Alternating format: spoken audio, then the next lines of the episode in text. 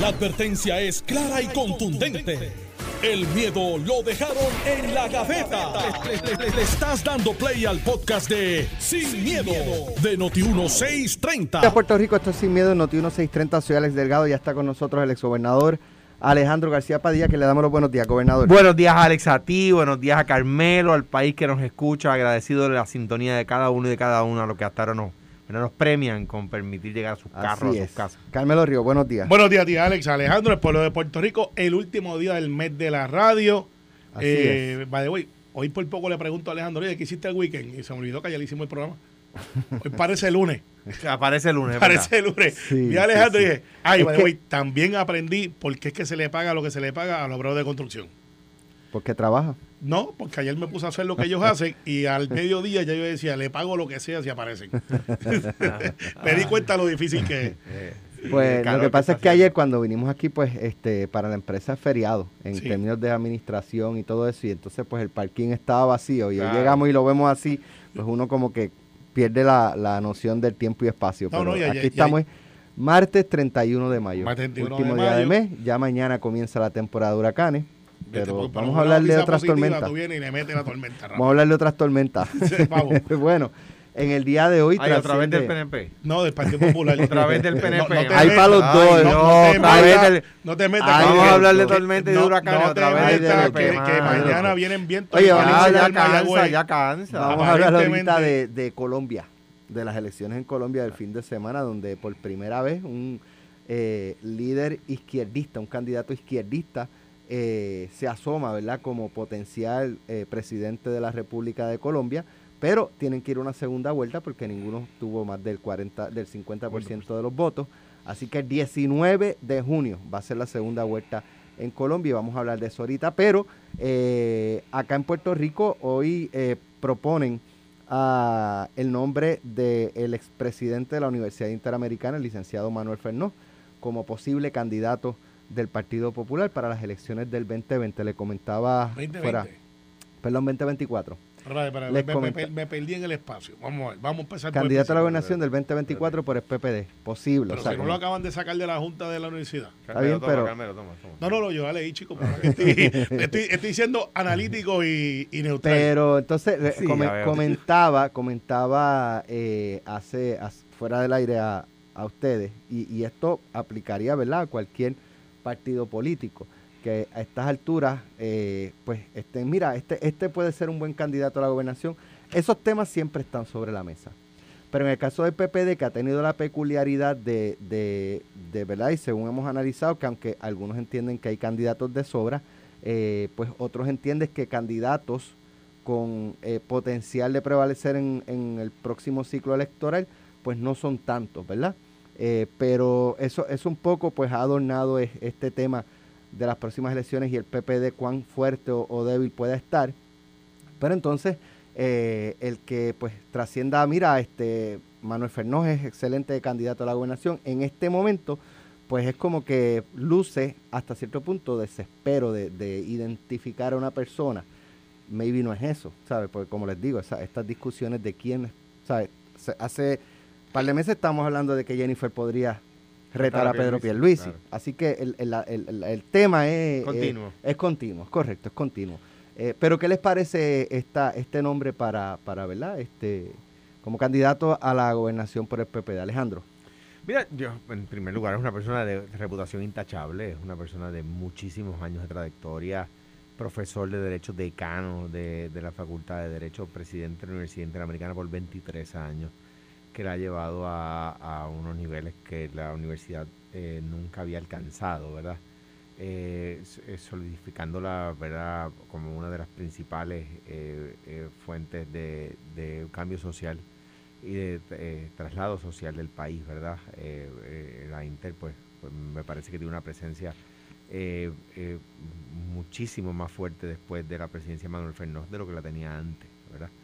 Eh, una familia de trayectoria amplísima del servicio público, eh, María Dolores Fernó, su fenecida hermana, eh, Antonio Fernó, eh, su, su hermano, su padre, ¿verdad? O sea que es una tiene trayectoria en el servicio público, lo lleva en los genes y él mismo, ¿no?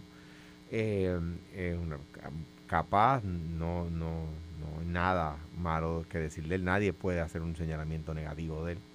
Eh, o sea que es un, gran nombre, ¿verdad? Que se Hasta ahora la Junta del Síndico es la única que ha que no lanzado ha dicho sombras, pero no ha dicho qué. Que no ha dicho qué, y aparentemente no votarían por él.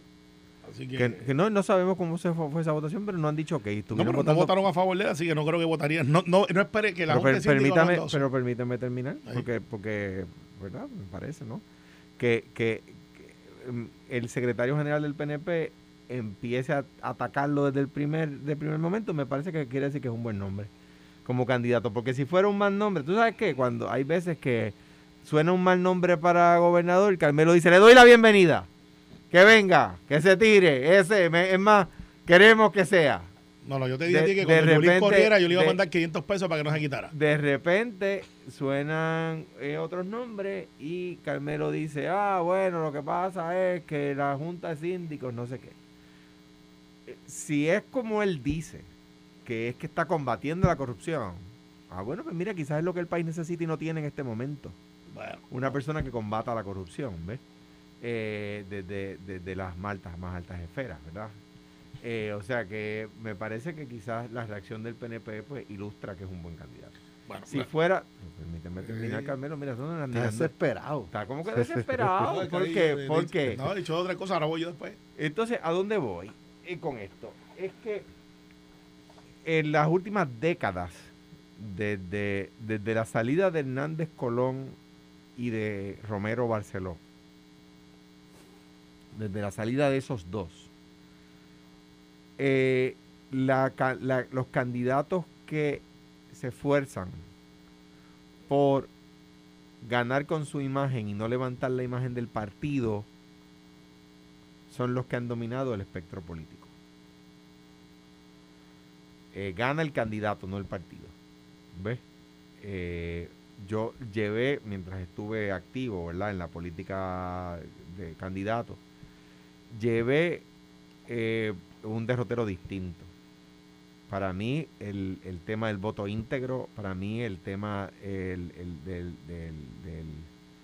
Recordarán cuando a mí me encomiendan la, la campaña del el 2008, la campaña de voto íntegro, ideamos con Arnaldo Alicea e ideamos eh, eh, la línea de yo voto como soy, íntegro. Eh, porque yo creo que los, los, países necesitan partidos para gobernar, ¿verdad? Necesitan que haya una línea de pensamiento, que haya una, un rigor, ¿verdad? Una disciplina, porque si no, no se puede gobernar, si no es un reguerete de gente gobernando, ¿verdad?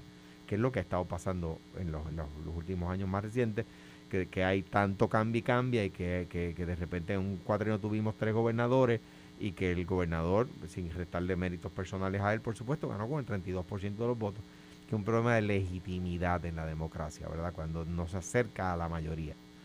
Pues, pues eso es que los partidos han ido sido, siendo erosionados y necesitan de figuras que aglutinen para poder ganar, ¿verdad? Yo llevé campaña de voto íntegro en el 2008, en el 2012 pedimos el voto íntegro en todas las papeletas y tuvo resultados. Ganamos casi 50 alcaldías, creo que 48 alcaldías. Eh, ganamos bien Cámara y Senado, solamente perdimos la papeleta de comisionado residente por muy escaso margen. Eh, o sea que esas cosas dan resultados. Las campañas donde, donde el candidato eh, todo, se centra sobre, sobre el candidato, tienen resultados distintos. ¿Ves? Eh, y en ese sentido,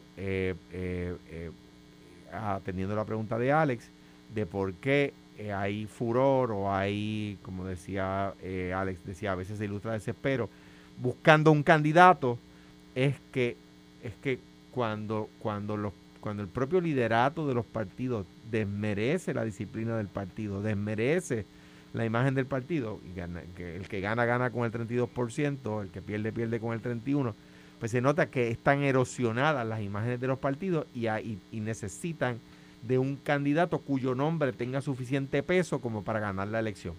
Y el caso de Manuel Fernó, como el de otros compañeros del Partido Popular, como eh, se han mencionado Jesús Manuel, se ha mencionado Juan Zaragoza, se han mencionado varios, son esa, esa esa, digamos, manera de el pueblo popular ilustrar, necesitamos un líder fuerte. En el PNP, ¿qué pasa? Pues hay el sector, un sector que yo creo que es mayoritario dentro del PNP, que favorece la reelección de Pierluisi. Hay otros sectores que yo pienso que no son mayoritarios dentro del partido, eh, que favorecen a Jennifer González. Eh, otros candidatos siempre han sonado, como Tomás, etcétera, pero que, que, no me parece a mí que dentro del PNP la mayoría la tendría Pierluisi.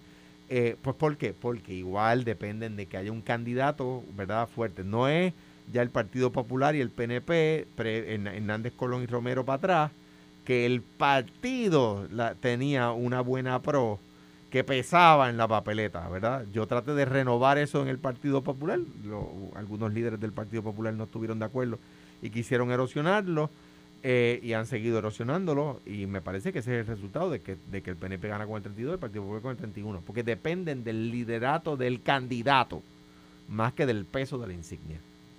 Carmelo. Después de ese barrecampo que le acaba de dar Alejandro a Charlie. Este, no, porque... Y, esa cosa, pero no, no, eh, porque Charlie sacó 31, Pedro Pérez sacó 32. Pero, cuando habla de, de candidato y la campaña que hicieron y lo otro, la interpretación mía acá, no, pero no, no, te estoy no, lo singularizo en Charlie. No lo singularizo en Charlie. Eh, pero Charlie te tocó como quiera, porque tú eras el candidato. No, pero no lo singularizo, para nada. Estaba Charlie, Tatito y todos los demás. Pero al final del día, al final del día, la figura de Fernando no es que yo diga una cosa o la otra, no tengo elementos para decir otra cosa que no sea lo que ha salido público de que ha sido 23 años presidente de, la universidad y que la llevó a otro y, nivel. Fue, y que fue destituido eh, por una junta sorpresivamente porque nadie esperaba y que la Junta ha sido un poco parca, que le ha dicho que estaba luchando contra la corrupción, pero que la Junta, me imagino que en su momento saldrá. Manuel Fernó, Jesús, eh, Zaragoza, es irrelevante porque la campaña del Partido Nuevo Progresista como institución no está circunscrita a las figuras oponentes, porque dentro del PNP la figura coherente es nada más y nada menos que la estadidad. Y dentro de la figura, pues hay otros elementos como candidaturas que son los que realmente llevan el voto basado en las agendas, que son agendas de progreso, de ciertamente economía, de todos estos asuntos que mueve el electorado a votar. Pero la institución del PNP, que somos los únicos que al día de hoy hemos reorganizado veintipico de municipios, eh, probamos reglamentos, hemos hecho convención, hemos hecho asamblea general, nos reunimos dos veces en semana con el gobernador en la calle. Ningún otro partido lo ha hecho.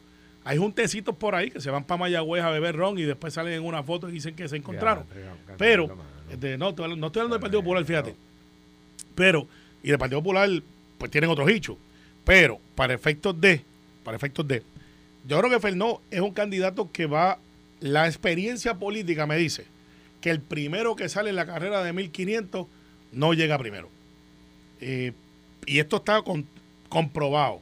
pero no ha salido. Eh, no, no, pero ya cuando, cuando sacan tu nombre. Yo creo que eso no está controlado. Pero no, pero oye, pero cuando, cuando sacan tu nombre, puede ser por dos razones. El caso de Fernó no tiene base política. Si fuera aspirar, tendría que construir una base y eso no se hace de un día para otro. Así que dice, estoy disponible, vamos a ver cómo eso corre. O la que yo creo que es la que es, que alguien con una agenda para sacar gente del camino, por ejemplo, si yo quiero que tú seas la tarjeta de ataque de los demás, Saca el nombre de Alex Delgado primero para que entonces Alex sea el que uno de los, planteamientos que trajo Iván en el programa pasado era ese, que si tú tienes un outsider, debes de mantenerlo, eh, en vez de zumbarlo a la piscina llena de pirañas que van a empezar a morder, eh, claro, porque ya guardar el nombre. Ya está letra, ah, que este está ahí, pues mira, vamos a buscar qué tiene ahí. Si está eh, calladito. Un paréntesis, en el mundo ideal, pero lo que pasa es que hay un punto que dice Carmelo, es la base política si tú me dejas a mí aglutinar la, el, liderato base del partido, cuando traigas el outsider va a estar... Es difícil. muerto por la, la, carne, la, la calle ocupada. Ricardo Rosselló escribió ese libro. Cuando nosotros estábamos en la campaña de Pedro Pierluisi que cogió la presidencia siendo comisionado residente, mucha gente, incluyéndome a mí, decíamos, Pedro, no coja la presidencia ahora porque la presidencia de un partido quiere decir que tienes que pagar el partido, tienes que correr la operación, más tienes que correr tu campaña la contestación de Pedro Pelici en aquel momento. Lo que pasa es que yo soy comisionado residente y no tengo esa base. Esa base no está ahí. Y tengo que entonces crear una base. Y es verdad, claro, le costó que pues, se convirtió en que tenía que hacer todo. Y Ricardo se fue por la parte de afuera con un grupo bien pequeño, eran como cinco o seis, y empezaron a hacer lo mismo, su propia base, se quedó afuera. Y todo el mundo sabía que iba a correr, pero el momento de Borico ahora es que era lo que se utilizó como esa plataforma, lo catapultó que cuando corrió contra Pierluisi, pues ya él tenía una base. Manuel Fernó no es el típico, y, y no creo que vaya a hacer eso. Así que si le interesa, si eso fuese verdad, pues entonces tendría que hacer una base, y eso se tarda un año por lo menos. Que la gente Eh, quiere outsiders en la política. Está bien, puede ser. Vamos a poner lo que es lo que están buscando para retar. Charlie quiere, pero no ha tenido resonancia. Esa ha sido la verdad. Como Jennifer. De, este, Jennifer tiene su, su, su gente porque está activa, está ahí.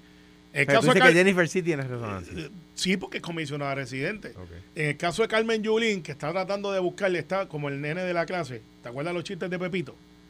Que la maestra no le quiere preguntar a Pepito y Pepito levanta la mano todos los días. Haz el chiste. Y dice, Missy y yo. No, ese no pasa. Missy yo, ¿para qué Missy y yo. empieza el chiste? Missy y yo, Missy y yo. A este tipo Eh, eh, empieza los chistes y no los termina. Pero para que la gente lo piense y lo dejo asignación, es, el chiste de los colores. Y que el muchacho al frente Cuidado, dice el color. Ah, ¿viste? Entonces, entonces es Carmen que- Yulín está Missy y yo, Missy y yo, porque quiere que la llamen y la maestra, que es el Partido Popular, no la quiere llamar. Están ignorando a la Pepito del chiste, que es Carmen. En el caso de Jesús Manuel, todavía no está listo. Si lo hacen ahora, eh, yo reconozco el liderato en Jesús Manuel para un futuro, al igual que lo reconozco en Héctor Ferrer Hijo.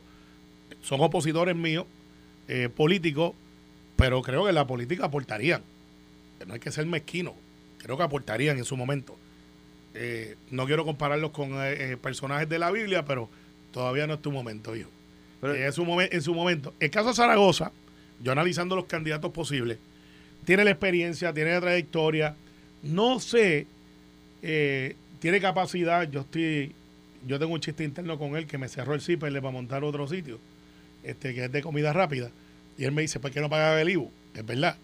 pero- sí, pero se cerró el mismo. Por eso, eso es lo que dice. Y es un restaurante que me gustaba mucho. Como a todos nosotros. Pero el chiste es ese, de que es, el- es una de sus obras, es cerró ese restaurante Mira, déjame- para abrir otro de comida Déjame rápida. decirte un chiste de eso. Yo había un restaurante, antes de ser senador, yo trabajaba en este bufete de abogados, que cotidianamente íbamos a este restaurante y nos hicimos muy amigos de la gente de ese restaurante, ¿verdad? Y un día yo siendo gobernador leo el periódico y veo que Hacienda ha cerrado ese restaurante. Y, y yo digo, mano, si, si alguien dudaba de que el gobernador no está enterado De todo. esto, este es el momento de aclararlo, porque esa gente son mis amigos y Zaragoza los ha cerrado. Oye, no estaban pagando el IBU, lo cobraban y no lo pagaban. Bien, pero Pues había que cerrarlo. Pero el, el chiste interno que tenemos con Zaragoza es ese. Pero Zaragoza no veo la base abrazándolo. Eh, y entonces tú tienes al de Villalba. que Yo está- no, yo no veo eh, No, es que que es no una persona que conecte. Ese es lo que te estoy diciendo. que- No, en el Partido Popular tienen un nicho que es de ellos, pero yo no lo hizo desde acá. Miraron el de Villalba y yo creo que ese piloto nunca despegó. Eh, y los mismos alcaldes como que no lo abrazaron. Josian siempre es una opción que se menciona, pero Josian tiene el síndrome, que no es un síndrome malo, que es el síndrome de, de- de- de Marín, del general, que todo el mundo pensaba... De Willy que- Miranda de Marín. Willy Miranda Marín. Que todo el mundo pensaba que tenía la capacidad, que debía hacer, que yo creo que en algún momento lo iba a hacer. Willy, Hu- Willy hubiese sido gobernador Hubiese sido un 2012, candidato- sin duda alguna. Sí, Ese es un candidato muy difícil para nosotros. Y, y para que, al Y- que, para que se sepa, en el libro yo lo narro, Willy y yo acordamos que él iba a ser el candidato a gobernador y yo el candidato a alcque. Pues, pues, pues mira, Eh, mira, lo que cosa. pasa es que la verdad, pues la enfermedad no. Claro, no- de no la devastador y, y, y yo tenía mucho respeto por él porque era un municipalista de primera. Algunas ideas locas. Él fue el primero que salió porque, ¿te acuerdas aquella vez que dijo, si quieres fumar marihuana? No lo dijo así, pero decía, como venga a la plaza. Y, y lo trivializaron y después dijo, pues, si quieren a la culebra, saquen toda la gente de culebra y vamos a hacer ahí Nos mudan cosa. la marina Eh, Vamos a dar de, de Vieques para Culebra, ¿verdad? algo la así gente. era. La gente, exacto, mu- mudan la gente, a- deshabitamos Culebra y, Y, y y dejamos que la base. practiquen allí los... y, y los metemos en Vieques. Pero eran ideas locas en aquel momento, pero que se atrevía a decirlo y, y- y- y sobrevivía. Lo que te quiero decir con esto, y es el bottom line de mi análisis. Manuel Fernó es una noticia de 24 horas. Eh, no creo que sea el candidato ni siquiera para empezar, pero lo nombraron. Lo nombra Ramón Hernández, que pues tú sabes que es el alcalde de Juana Díaz, que no necesariamente siempre ha estado en acuerdo con los asuntos del Partido Popular.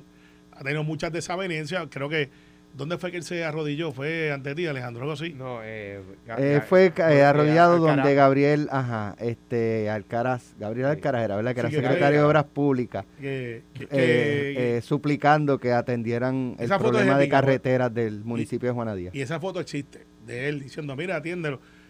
Lo que quiero decir con esto es, no veo el candidato, eh, no lo veo ahora.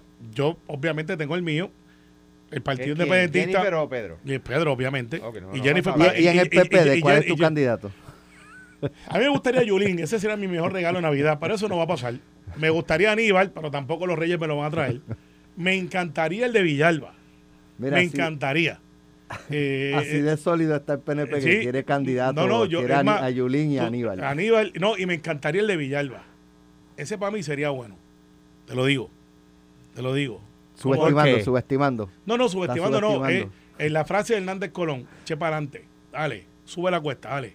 No, pero fuera fuera de, de, de ¿verdad? De Tengo un mensaje de, Hay- Fernó- de Manuel Fernó para, Carmelo, para Hace tiempo Carmelo. no hacíamos y de Jesús Manuel y de Javi. de todo. Es más, del PPD. Le envían Ah. un, mensaje a Carmelo. Vamos a escuchar el mensaje. Mira, le- lo, que, lo que pasa cuando. Lo que le grita el- la insignia del Partido Popular a Carmelo. Dale. Mira, le dice lo siguiente. Le dice lo siguiente. Cada vez que me ves, yo sé que. Me imagino.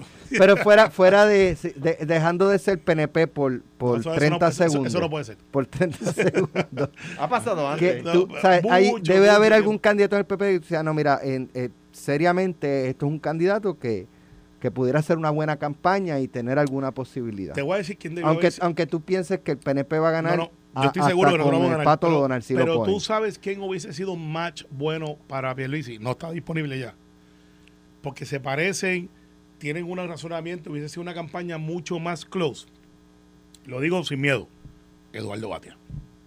Sí. Lo que pasa es que Eduardo... Pensaba que ibas a decir Bernier. No, no, no. no, Da- David, David siempre está ahí. David No, siempre está ahí, pero ahí no va a correr. David ganaba esa. Eh, pero, pero Eduardo Es que versus Charlie, Charlie. fue malo para yo, creo, yo creo que la Fue un- campaña. un, candidato yo que- yo- inferior a Yo David creo que la, Bernier. cam- la campaña, la campaña no fue eh, Efectiva. No fue efectiva, ni la de Pierluisi tampoco. O sea, cuando el que te gana saca 32%, tú hiciste algo mal. Pero Alejandro, Bueno, tienes otro partido. Alejandro. que t- tiene- tiene- tuvieron dos partidos que drenaron. Yo también los tenía. Por Tenía- eso, dos partidos. Partido Dignidad y yo Victoria tenía el Ciudadana y MUS, PIP. yo tenía el MUS, Tú tenías dos. MUS, PPT y PPR. No, no, no. Me Pero, refiero ahora en el 2020. Ah, no, yo sé. El PPD tenía dos A PIP, partidos que drenaron. yo tenía el MUS y el candidatos. Yo tenía el MUS Está y el perfecto. sacándome votos. Pero, y, y contra eso hay que estrategizar. Claro, Monday Morning Quarterbacking. Ahora es fácil. El otro día decir que, o sea, que no es por eso yo entiendo y respeto las campañas, ¿verdad? Lo, lo que lo que pienso es que, que las campañas no fueron certeras porque, porque de nuevo, o sea, yo no se puede tapar el sol con un dedo. O sea, eh, Luis Fortuño sacó 47% después del cuadrino Sí, que tuvo. perfecto. Pero, tuvo una buena pe- campaña. Pero Alejandro, Alejandro, yo venía, cuando digo yo, el PNP, de un verano donde se supone que era sálvese quien pueda. Fortuño venía de la ley 7, no, pero- Carmelo, pero- y de pero los paros ley- nacionales. Pero la ley 7, y por eso perdió. Perdió una ventaja de 200 mil votos. Pero yo venía desde que después del verano del 19 era agáchate y camuflaje. Eh, era, era Se distinto, supone que no ganáramos. Era, era distinto porque en el caso, Fo- Fortuño saca 47% y por poco gana las elecciones. Yo estaba allí, créanme. yo, yo sé. yo- porque yo era el contendor. Pero era él el candidato. En el caso del 2020, es verdad lo del verano del 19, pero cambiaron el candidato. O sea que tenían un- una ventaja, que es que el candidato no era aquel que había sido destituido, en- en- o bueno, que había renunciado, no fue destituido. renunciado, pero, pero, renunciado en el verano del 19. Lo que quiero decir es pero el que- otro estuvo de fin de semana y el mismo PNP bueno, lo tumba. Ca- Carmelo, no hay problema. O sea, el- esa pelea estaba ahí. si el PNP, igual, igual de mal si lo hiciera el Partido Popular, si el PNP quiere buscar una razón así simple para haber sacado solamente, para haber sacado menos de uno de cada tres votos, ah, pues mira, me parece fenomenal y que se duerman ahí y le echen la culpa al verano del 19. No, no haga culpa, Si el ahí. Partido Popular quiere hacer lo mismo y decir que fue que, que Charlie lo hizo mal o que fue, ah, pues que, que, pues, pues, Bueno. pues, allá ellos. Yo pienso que, que nosotros sacamos 31% y no es solo por el tema de algunos desaciertos de campaña y que el PNP no puede decir que es por el tema del verano del 19. El mal es de fon- fondo. Lo- la imagen de partidos ha sido deteriorada. Tanto es así que tenemos un partido que se niega a llamarse partido porque, porque han estudiado y saben que la imagen, que el mero concepto de partido está deteriorado. Sí, pero esa Puerto- gente son un partido. en- lo son. Sí, sí, pero ellos se niegan como partido. Se Ah, bueno, niegan, pues, aquel claro. que se niega a sí mismo está destinado a no conocer su historia. Se- Bueno, por ahí va la cosa, Chapulín. No, no lo dijo Pablo Escobar, obviamente, pero para trivializar la cosa. Mira. esa serie todo el mundo la vio en Puerto Rico.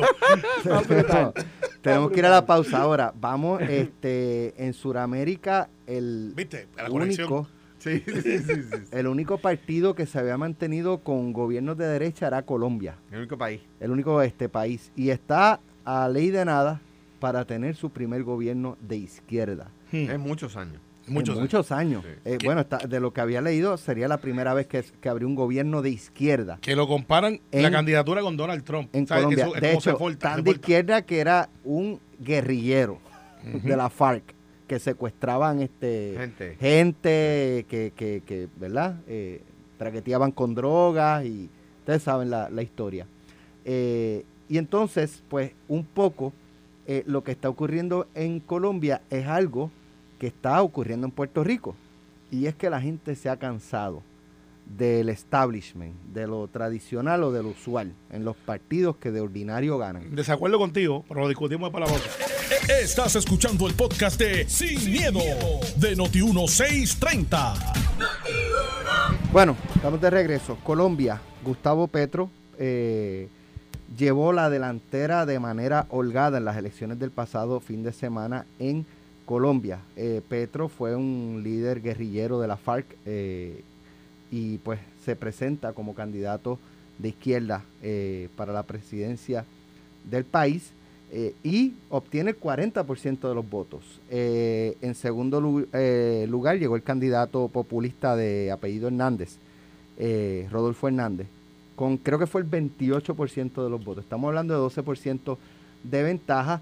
Hay segunda vuelta el próximo 19 de junio y aunque todas las encuestas han proyectado a Gustavo Petro como eh, el- el- la persona que va a prevalecer para la presidencia de Colombia, estuve hablando ayer con el profesor eh, José Rivera y él me dice, no estén tan convencidos de que Petro va a ganar, eh, porque la, ya una vez, no es lo mismo las encuestas, cuando tú ves ya que, la gente votó por él y, y un 40% lo apoyaron, eso puede eh, aunar una derecha que ahora mismo está fragmentada y desbandada.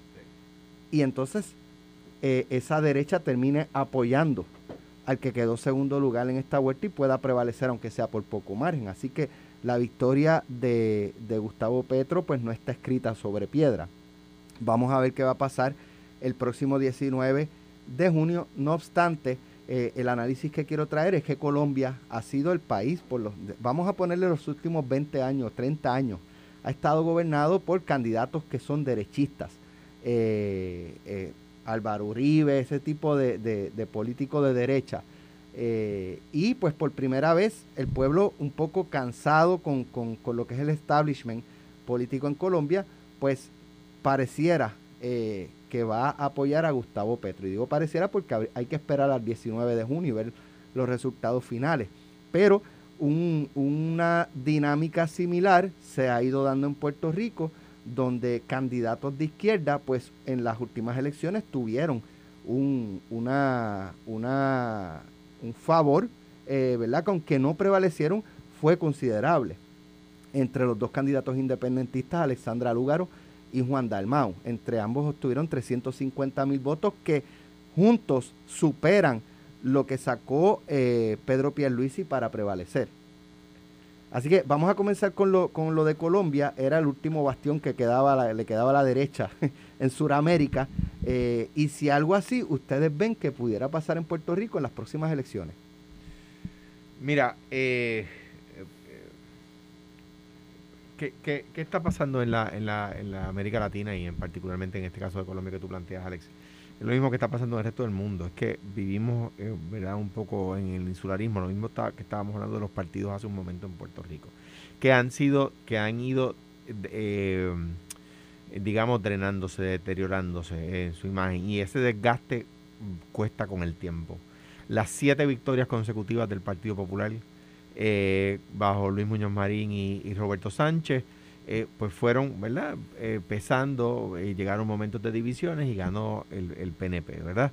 Eso, eso pues, sucedió en Puerto Rico y lo que pensaba imbatible, pues, pues el tiempo le alcanzó. Eh, le pasó al PRI en México, le pasó al Partido Socialista Obrero en, en- en España, le, le pasó al Partido Laborista en Inglaterra, o sea, va- va- eh, pasa en distintas épocas en distintos países. La derecha, eh, un poco más eh, fracturada más modernamente en, Colombia, luego de unos años de estabilidad eh, eh, sucesiva de varios presidentes, pues ha empezado a, a agrietarse, a drenarse, ¿verdad? A sus políticas, a cansarse, ¿verdad?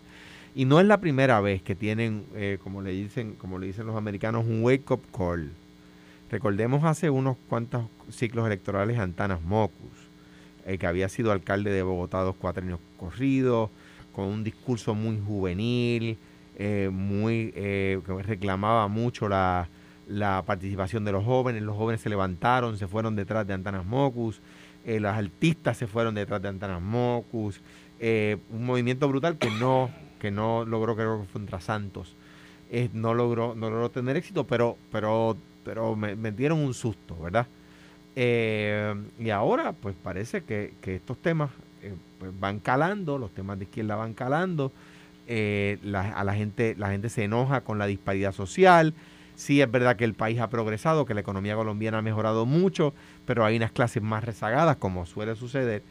Y no es raro que un excombatiente ilegal, en este caso guerrillero, eh, alcance este tipo de, de popularidad eh, en las urnas. Daniel Ortega en Nicaragua todavía está allí de presidente y ha entrado y ha salido, ¿verdad?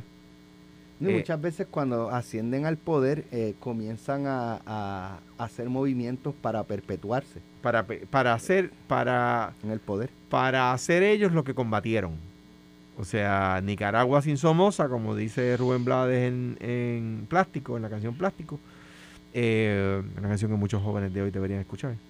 Eh, el, eh, fue susti- sustituido por, por, la, por la izquierda, que resultó ser eh, una derecha disfrazada. ¿verdad? El otro día estaban matando en Nicaragua estudiantes que estaban protestando contra el gobierno, eh, con el auspicio de algunos candidatos del, del- de- en Puerto Rico. Eh, Pregúntese usted qué candidato puertorriqueño Bajitos que se ofenden. se ofenden y se ponen changuitos. este, entonces, El Eh, río no se solidariza con las expresiones vertidas por estos dos. Que te Eh, solidariza. Eh, puede ser.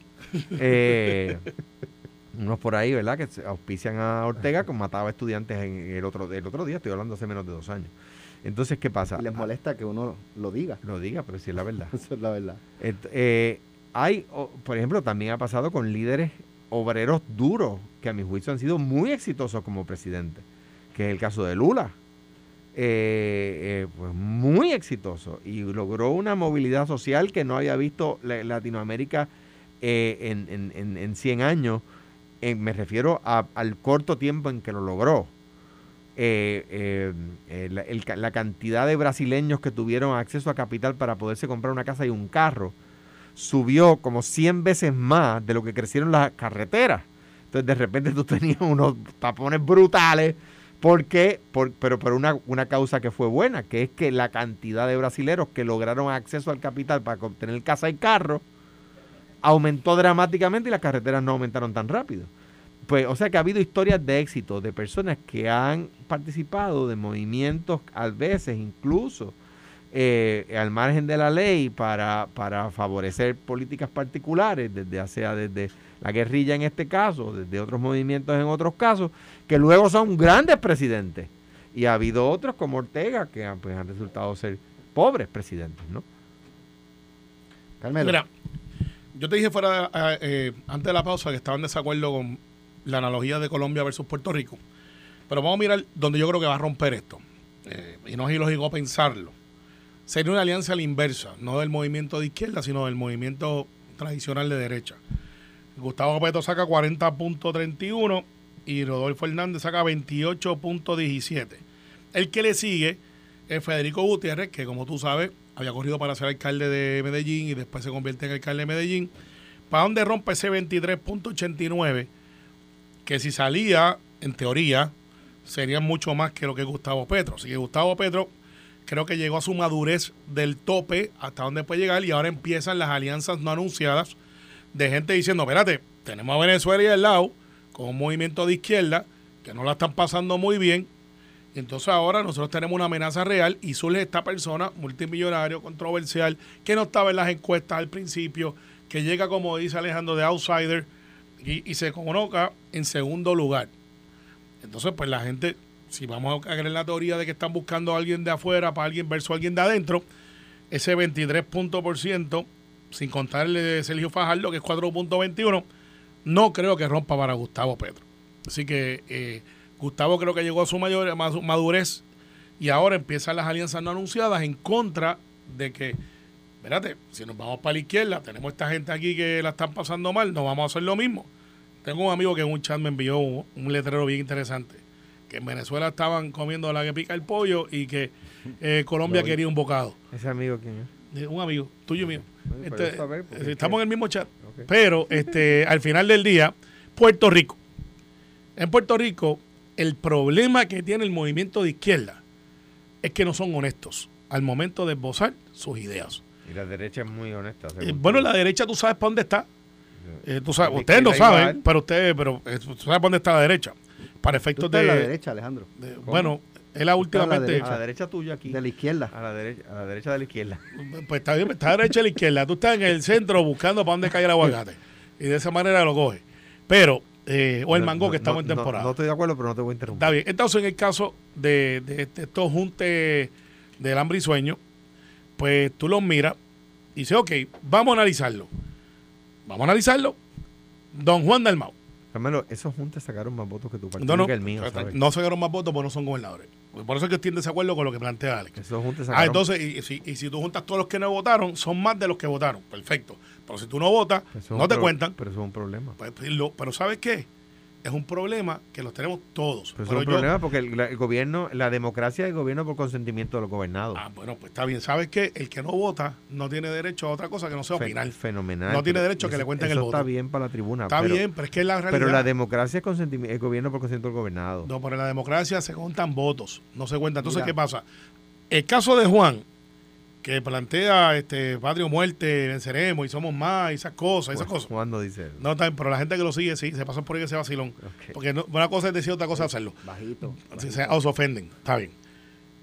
¿Qué vamos a hacer Ah, con la el cosa es que seguro? tú dices esas cosas y me, pone, me- entonces me, me pone, me menciona a mí también. Pues está bien por asociación. Eh. Este, pero mira lo que pasa, Alex. ¿Qué vamos a hacer? Usted que me está escuchando, puede estar de acuerdo o en desacuerdo conmigo. Seguro social, ¿cómo resolver eso? Bueno, crearemos una moneda y recibiremos de los fondos federales en bloque para manejar el seguro social.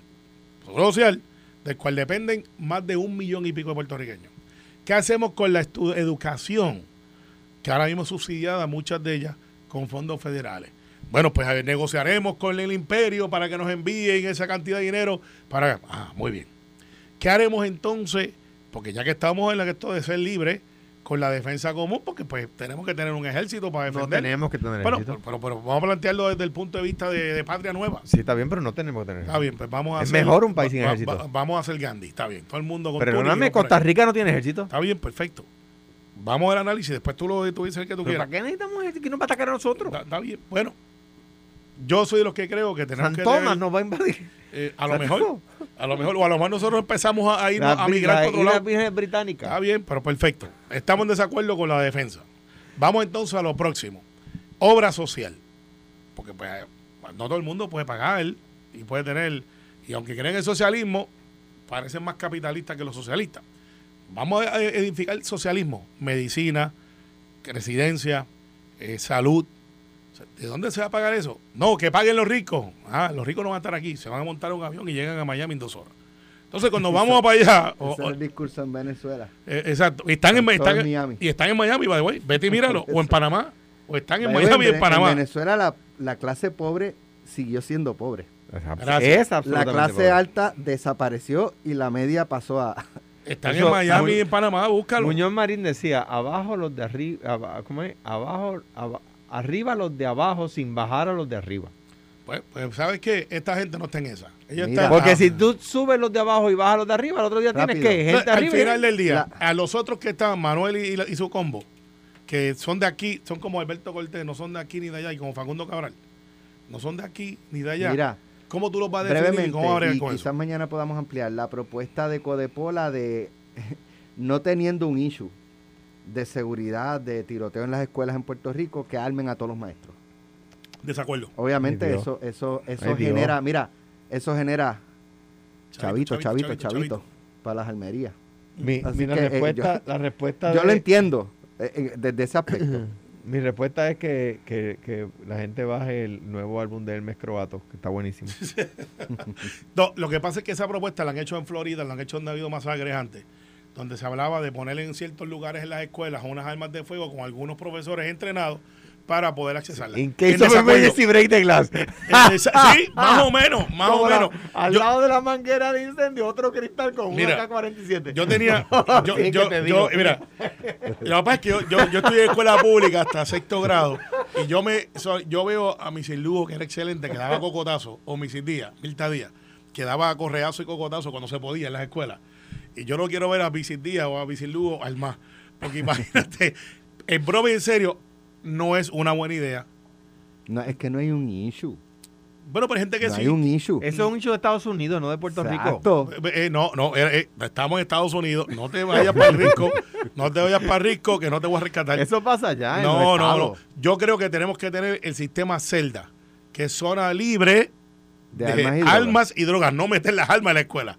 Zona libre de armas y drogas. Creo en la segunda enmienda. Creo que de- los ciudadanos tienen que tener derecho, pero Pero no Cambio de rifles- po- cambio pero de no postura. rifles de asalto de... eh, Bueno, repito, cambio de postura para Carmelo, que yo siempre creía en, en el extremo de que no, que el gobierno no puede regular eso.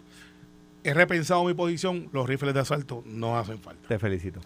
Te- Bravo por eso. No, Carmelo. cambio de postura. Bravo por eso. Ferdinand- pues fíjate, Ferdinand, ah, eh, que yo me imagino que él va a tocar este tema. este Y si no, pues que lo toque, pues lo- le estoy dando la promoción. que, por ejemplo, en el caso de violencia doméstica, él dice que las mujeres se armen para que es- se defiendan. Pero ahí hay un problema de Mm. hombres matando mujeres. Sí. Aquí no hay un problema de, de estudiantes entrando a las escuelas a matar estudiantes y Pase, maestros. pasó por del radar, Zoela Boy radicó esa enmienda, está, eh, est- estaba en la discusión de que se diera un permiso expedito eh, en caso, pues tenías que solicitarlo. Había como un cooling period, tampoco es que tú ibas a ir a Pero, buscar pero se puede hacer eso. eh, O sea, hoy día yo lo sé porque me consta en mi vida como abogado que el superintendente puede dar. Eso, que la gente no piense que lo hace el superintendente él mismo.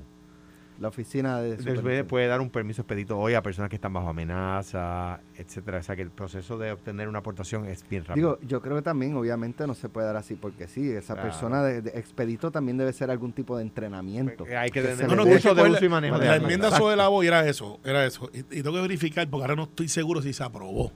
Porque fueron como 75 Pero en enmiendas. ese, en ese caso, sí, hay, hay- de las mujeres hay un, hay un problema de Mujeres y hombres matando mujeres. Mujeres y hombres. Tú sabes, Porque es para los dos. Sí, pero es desproporcional este Carmelo. Te La, la cantidad, sorprenderías. la cantidad de mujeres que son asesinadas por sus parejas. O sea, de, a la inversa, yo, eh, este año hubo uno, hasta ahora, que la mujer fue culpable eh, hace, qué sé yo, hace unas semanas atrás. Pero cuenta cuántas mujeres han sido asesinadas por sus esposos versus cuántas eh, eh, hombres han sido Lo- lo- asesinados por sus te esposas. sorprenderías, No es Alex. proporcional, te Carmelo. sorprenderías. Yo cuando veía casos, la cantidad de hombres que sufrían de violencia doméstica, pero por el estereotipo inverso de que ir al cuartel y decir que mi esposa me agredió o Sí, mi pareja me agredió, era un vacilón. Sí, Lo- pero- lo- se pero reían hasta está- de ellos. Está bien, pero no, no, no es un issue que no eran temas que ameriten, no, no lo tomo mal, ¿verdad? Pero no era un tema que amerite que se armara. El, el problema que tenemos, y ahí, ahí yo discrepo con el mayor respeto de, de, por ejemplo, la senadora Rodríguez, eh, eh, yo discrepo de los que dicen que aquí el caso de violencia es violencia y punto. No, nosotros tenemos un problema de violencia machista, no tenemos un problema de, violencia y punto. Hay un problema de violencia en el país, pero eh, en, en el caso de los géneros es particularmente de los hombres contra las mujeres. Y, y, y- y lo, lo- aquí no hay un problema de, no tenemos un problema de esposas matando maridos, que eso han sucedido casos aislados.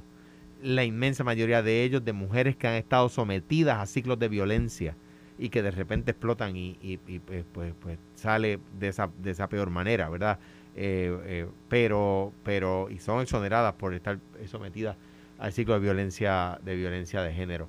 O sea que el problema que tenemos, yo estoy de acuerdo con Alex, es un problema de violencia machista. No tenemos un problema de violencia, eh, punto, entre en el matrimonio, es de hombres contra mujeres. Ese es el problema. Mira. Hay excepciones, Claro. pero ese es el problema. Claro, ahora, mira, Alex, para que lo sepas, todavía sigue la guerra de Ucrania y Rusia. Que ya no, sí, ya como sí. que pasó ese, ese follón. Pero mañana- Seguimos pagando 1.25 la gasolina. Dos, Es la, que ayer era 1.19. la- la- la- Bolero. mira, la reforma laboral que, que Ana Irma Rivera Lacen dijo que había que aportar, había que aprobarla hace cinco Pero semanas. el tiempo. No, pero para que sepa Carmelo, pero- mañana. Carmelo, pero- y, y la crudita, que había que aprobarla, todavía seguimos pagando y nos tardamos un poquito más. Pelota dura es lo Porque el gobernador lo vetó. No, pues, no. Esto fue, el podcast de Sin, miedo, de Noti1630. Dale play a tu podcast favorito a través de Apple Podcasts, Spotify, Google Podcasts, Stitcher y notiuno.com.